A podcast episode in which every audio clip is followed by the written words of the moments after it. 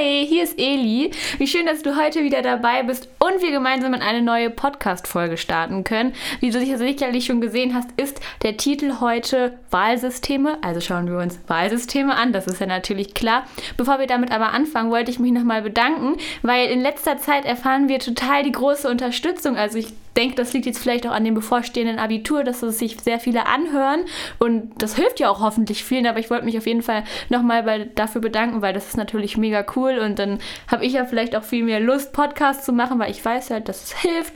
Und ja, dass es generell einfach weiterhilft und dass vielleicht auch damit davon profitiert werden kann.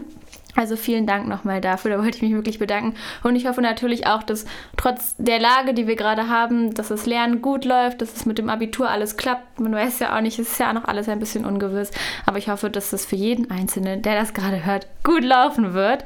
Und ich bin auf jeden Fall in Gedanken bei euch.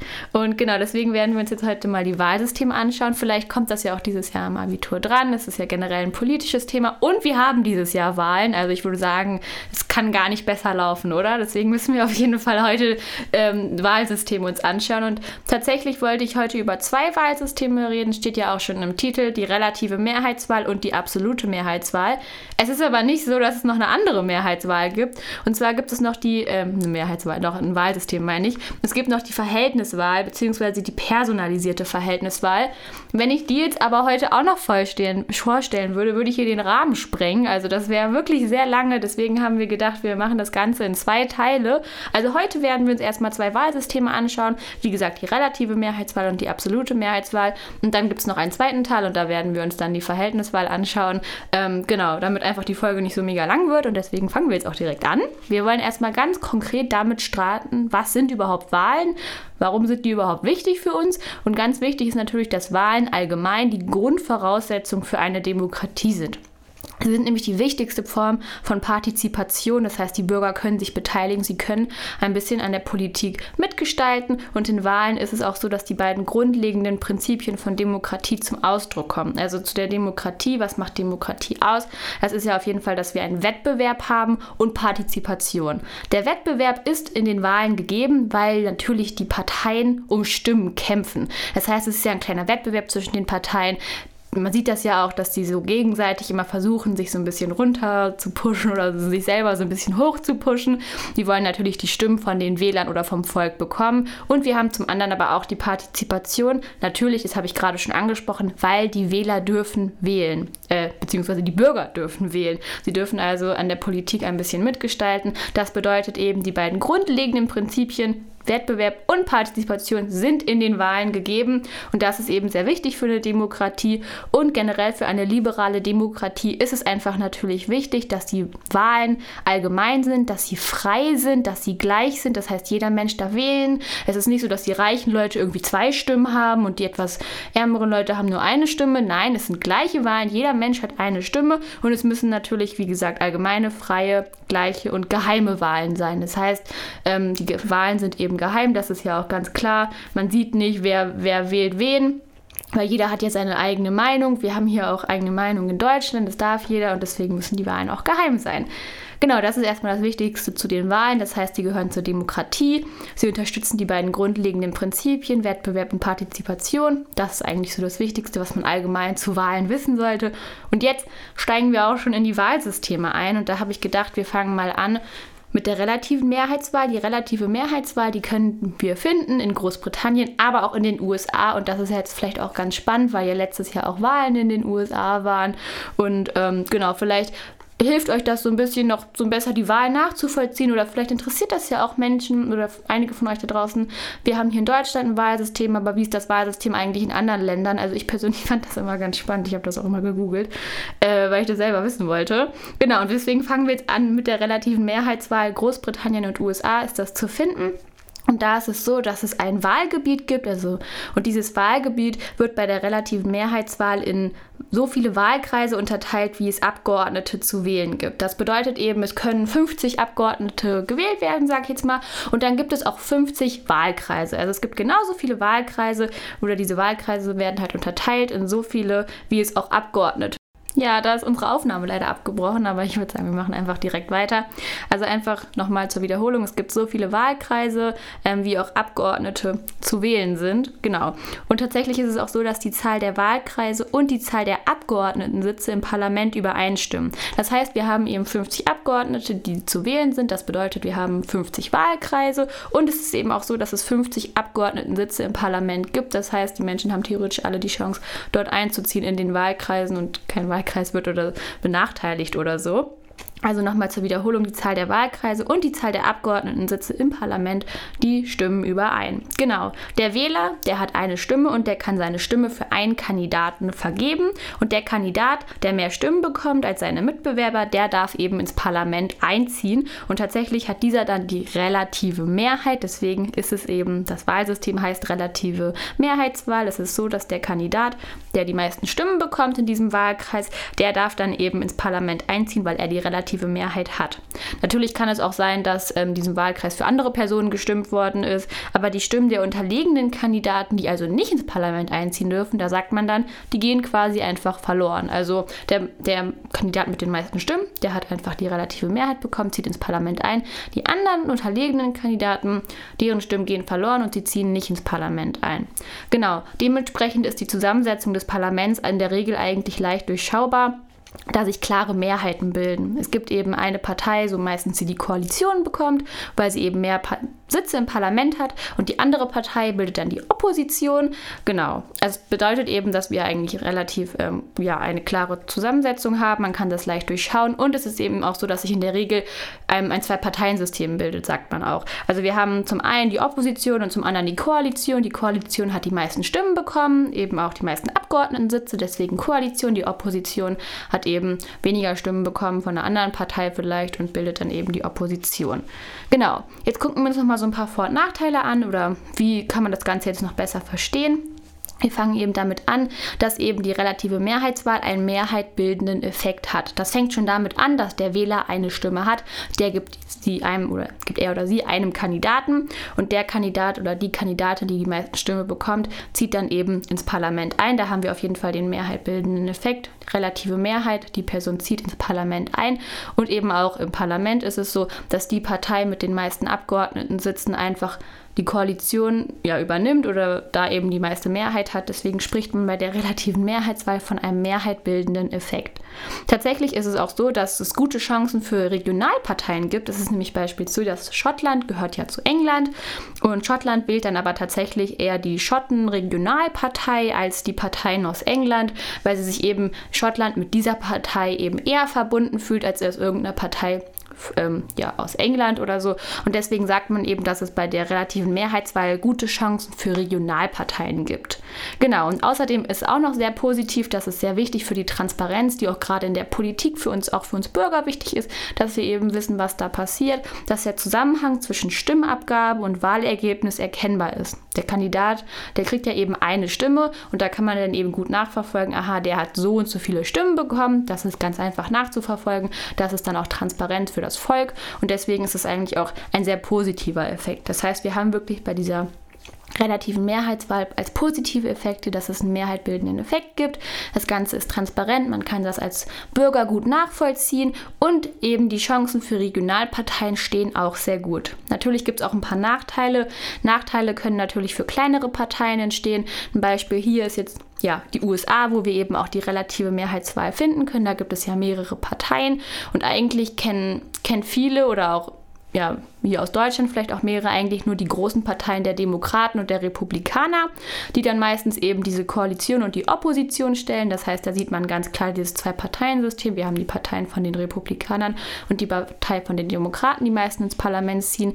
Dann gibt es aber noch ganz viele kleinere Parteien, die man eigentlich gar nicht kennt und die ich persönlich jetzt auch gar nicht benennen könnte, weil die einfach nicht so viele Stimmen bekommen. Und da sieht man einen Nachteil für die kleineren Parteien, die kriegen vielleicht zwei, drei Stimmen. Wir haben ja aber schon festgestellt, dass die Stimmen verloren verloren gehen. Das heißt, die Partei oder die Person, der Kandidat, der die meisten Stimmen bekommt, zieht ins Parlament und die Parteien, die eben vielleicht ein bisschen kleiner sind und gar nicht so bekannt sind, die kriegen zwei, drei Stimmen, dann gehen die Stimmen aber verloren und sie ziehen nicht ins Parlament ein. Deswegen sprechen wir hier auch von einem Nachteil für kleinere Parteien. Außerdem ist es auch so, dass es sogenannte Parteihochburgen gibt. Parteihochburgen, das sind eben bestimmte Wahlkreise, wo eigentlich immer dieselbe Partei gewählt wird. Also ich sag mal alle vier Jahre ähm, in Amerika wird dann beispielsweise immer in dem einen Wahlkreis die Demokratenpartei gewählt. Also es ist immer so. Und da in diesen Parteihochburgen besteht tatsächlich dann die Gefahr der Verödung oder auch der Politikverdrossenheit oder die Abnahme der Wahlbeteiligung. Weil wenn immer dieselbe Partei gewählt wird und das gefühlt alle Jahre wieder, dann wissen das die Menschen irgendwann und sagen, ja, ich gehe eh nicht wählen, weil in meinem Wahlkreis wird ja eh immer dasselbe gewählt. Und deswegen spricht man hier dann von einer Gefahr der Verödung oder auch einer Abnahme der Wahlbeteiligung Wahlbeteiligung und das ist dann eben gefährlich, weil es ist ja sehr wichtig, dass die Menschen wählen gehen. Also zusammenfassend, wir sind jetzt fertig mit der relativen Mehrheitswahl. Wir haben, genau, ist es eben ganz wichtig, dass wir ein Wahlgebiet haben, das in so viele Wahlkreise unterteilt ist, wie Abgeordnete zu wählen sind. Die Zahl der Wahlkreise und die Zahl der Abgeordnetensitze im Parlament stimmen überein. Der Wähler hat eine Stimme, die kann er einem Kandidaten geben. Deshalb ist das Ganze ganz gut durchschaubar, auch transparent und die anderen Stimmen gehen dann eben verloren. Also der Kandidat mit der relativen Mehrheit zieht ins Parlament ein. Die unterlegenen Kandidaten, da gehen die Stimmen verloren und sie können nicht ins Parlament einziehen. Wir haben in der Regel ein Zwei-Parteien-System, eine Koalition und eine Opposition, die entsteht. Das ist es jetzt zur relativen Mehrheitswahl. Und ich würde sagen, wir machen direkt weiter mit der absoluten Mehrheitswahl. Die ist als Beispiel in Frankreich zu finden. Also wenn ihr da jetzt ein bisschen interessiert seid, hm, wo kommen überhaupt diese Wahlsysteme her, das ist in Frankreich zu finden kann man da auch nochmal nachlesen, wenn ihr möchtet. Aber ich würde sagen, wir fangen jetzt an. Bei der absoluten Mehrheitswahl ist es tatsächlich auch so, dass es genau dieselben Wahlkreise gibt wie bei der relativen Mehrheitswahl. Und es ist so, dass es meistens zwei Wahlgänge gibt. Im ersten Wahlgang kann es aber auch sein, dass der Kandidat, wenn er direkt mehr als 50 Prozent der Stimmen hat, ins Parlament einziehen kann. Also es gibt einen Wahlgang und wenn der Kandidat einer Partei direkt mehr als 50 Prozent der Stimmen bekommt, dann zieht er direkt ins Parlament ein, weil er hat die absolute Mehrheit. Deswegen absolute Mehrheitswahl. Er hat die absolute Mehrheit, wenn er mehr als 50 Prozent der Stimmen im ersten Wahlgang bekommt. Das ist allerdings ziemlich selten. Wir haben das ja auch hier beispielsweise in Deutschland. Ähm, da sieht man ja auch, dass äh, die Parteien jetzt nicht unbedingt mehr als 50 Prozent der Stimmen bekommen, sondern meistens so 20, 30 oder so haben. Und deswegen gibt es dann bei der absoluten Mehrheitswahl noch einen zweiten Wahlgang. Und der Sinn dahinter, jetzt könnte man sich natürlich fragen, ja, wieso gibt es denn nicht, gibt es dann zwei Wahlgänge, so ein bisschen blöd. Der Sinn dahinter ist einfach, dass es sehr viele Parteien gibt, beispielsweise jetzt auch in Frankreich. Und da ist es dann so, dass im ersten Wahlgang wirklich alle Parteien zum Zug kommen sollen. Alle Parteien werden vorgestellt. Den Bürgern wird klar, ach, wir haben so und so viele Parteien. Die und die Parteien stehen dafür, haben vielleicht diese Ideologie. Und es ist natürlich auch wichtig, dass die Parteien einen Überblick über die Stimmverhältnisse bekommen im ersten Wahlgang. Dass sie vielleicht sehen, oh, ich bin ja aber beim Volk, ist unsere Partei total beliebt und der Kandidat auch. Oder sie sehen eben, oh, wir haben total an Stimmen verloren. Da ist dieser erste Wahlgang tatsächlich sehr wichtig. Es gibt dann, wie gesagt, aber noch immer diesen zweiten Wahlgang, weil fast keine Partei 50 Prozent der Stimmen im ersten Wahlgang erreicht. Und da ist es tatsächlich so im zweiten Wahlgang, dass es da so zu sogenannten Wahlabsprachen kommt. Das bedeutet eben, die Parteien, die merken im zweiten Wahlgang, wir hatten im ersten Wahlgang schon total wenig Stimmen, das wird eh nichts im zweiten Wahlgang. Die empfehlen dann ihren Bürgern oder ihren Wählern die Wahl eines ihnen aussichtsreichen Kandidaten, mit dem sie kooperieren können. Das bedeutet eben, ja, okay, die Partei denkt, wir haben jetzt sehr wenig Stimmen erhalten, wir schaffen es nicht im zweiten Wahlgang, da noch irgendwie ins Parlament zu kommen. Aber die Partei, die Partei XY, mit der wir gut kooperieren könnten, mit der wir vielleicht eine gleiche ideologische Nähe haben, mit der wir uns gut verstehen könnten, die könnten das ins Parlament schaffen. Dann empfehlen sie ihren Bürgern die die Wahl der Partei XY, damit, sie, damit die Partei ins Parlament zieht und sie dann eben mit der Partei kooperieren können, damit sie ihre Ideen trotzdem so ein bisschen vorstellen können und damit die vielleicht auch umgesetzt werden können. Das bedeutet eben, im zweiten Wahlgang gibt es tatsächlich auch Wahlempfehlungen und diese signalisieren dann eben, welche Parteien im Parlament miteinander kooperieren würden. Genau, also ganz wichtig, hier ist noch einmal zu sagen, wir haben eben auch diese Einer-Personen-Wahlkreise wie, bei der, wie bei der relativen Mehrheitswahl. Bei der absoluten Mehrheitswahl haben wir zwei Wahlgänge. Im ersten Wahlgang kann eine Partei schon direkt ins Parlament ziehen, wenn sie 50 Prozent der Stimmen hat oder auch mehr. Das ist sehr selten, deswegen gibt es einen zweiten Wahlgang. Und in diesem zweiten zweiten Wahlgang kommt es zu meistens zu Wahlabsprachen. Da ist es eben so, dass Parteien, wie gesagt, die so wenig Stimmen bekommen haben, dann mit einer Partei kooperieren möchten, die ähm, vielleicht eine gleiche Ausrichtung wie sie haben. Dann empfehlen sie ihren Bürgern die Wahl dieser Partei. Dann können sie zusammen kooperieren und gemeinsam bestimmte Wünsche und Ideen ja, durchsetzen, wenn sie das eben möchten. Genau. Zusammenfassend, wie gesagt, wir haben eine absolute Mehrheitswahl. Und da ist es eben auch als Vorteil, bei der absoluten Mehrheitswahl soll es wie bei der relativen Mehrheitswahl zu einer absoluten Mehrheit im Parlament führen. Das bedeutet eben im Parlament soll es eine Mehrheit geben. Das Ganze soll klar durchschaubar sein, dass man eben weiß, ach, wir haben die Partei, die ist vielleicht eher so die Koalition, die andere Partei stellt die Opposition, dass man das auch als Bürger leicht und transparent durchschauen kann. Tatsächlich ist es aber so, dass der Mehrheit Effekt ist in diesem Fall nicht so stark wie, de, wie bei der relativen Mehrheitswahl. Das heißt, man kann nicht so genau bei der absoluten Mehrheitswahl gucken, ähm, dass das Ganze ähm, man kann bei der absoluten, ich muss mich noch mal kurz wiederholen, man kann bei der absoluten Mehrheitswahl nicht so genau sehen, wie viele Mehrheiten die eben haben. Das ist bei der relativen Mehrheitswahl eben klarer, weil die Stimmen der unterlegenen Kandidaten, die gehen direkt verloren. Es zieht ein bestimmter Kandidat ins Parlament ein und das ist bei der absoluten Mehrheitswahl eben nicht der Fall. Außerdem ist es so, dass sich kein Zwei-Parteien-System bildet, sondern es bildet sich eher ein System mit zwei großen polarisierenden Lagern. Das ist jetzt vielleicht ein bisschen so, hä, wieso bildet sich das? Polarisierende Lager sind ja erstmal Lager, die vielleicht ähm, ganz unterschiedlich sind.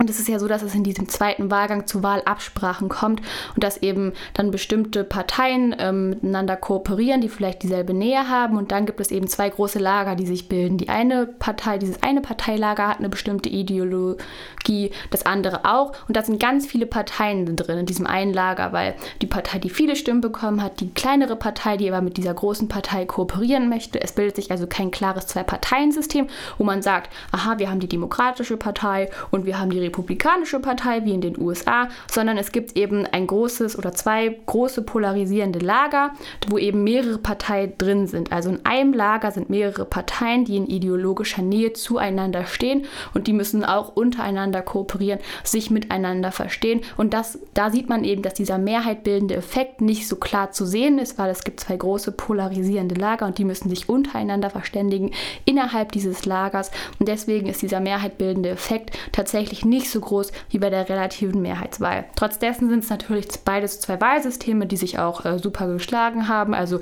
die immer noch heute funktionieren.